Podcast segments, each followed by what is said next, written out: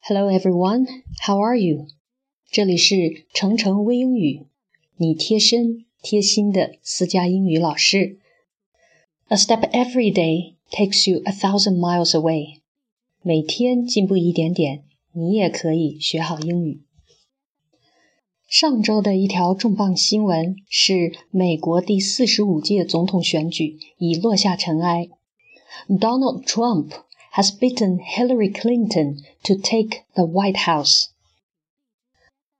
Donald Trump 击败了 Hillary Clinton，将入主白宫，成为美国第四十五届的总统。今天我们的听格言练口语，我们来学一句在 Donald Trump 的获胜演讲当中的一句话：“No dream is too big, no challenge is too great, nothing we want for the future is beyond our reach。”没有什么梦想是不可能的，没有什么挑战是过不去的，没有我们达不到的未来。好的，来跟我读一遍。No dream is too big. No challenge is too great. Nothing we want for the future is beyond our reach. OK，先来看三个单词。第一个 challenge challenge 挑战的意思，在发这个单词的音的时候，一定注意字母 a 的发音。a a 我们读这个音的时候呢，一定要把嘴巴张大，下巴呢尽量的往下拉。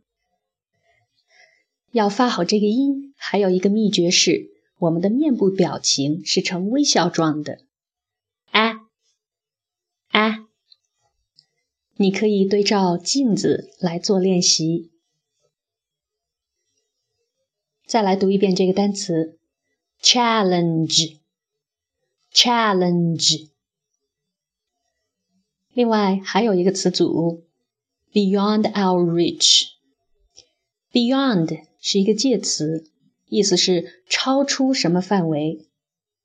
reach。Reach，我们最熟悉的含义是到达什么地方，但是在这个词组当中，它的意思是手或者脚够得到的范围，它是一个名词。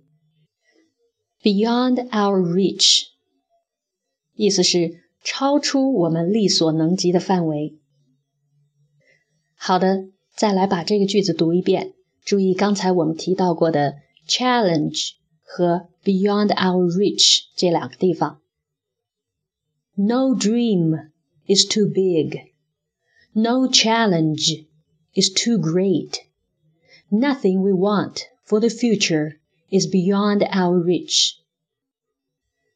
要读好一个英文句子，除了把每一个单词的发音读准之外，我们还要注意单词之间的连读。这个句子中 Beyond 和 our 有一个连读，Beyond our，Beyond 末尾音的和 our 的 ow 连在一起，thou，thou，Beyond our reach。再来读一遍，No dream is too big. No challenge is too great. Nothing we want for the future is beyond our reach.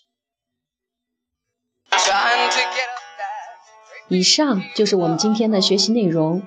你可以把这个句子读的语音发到我们的微信学习群，程程老师会给你纠正发音。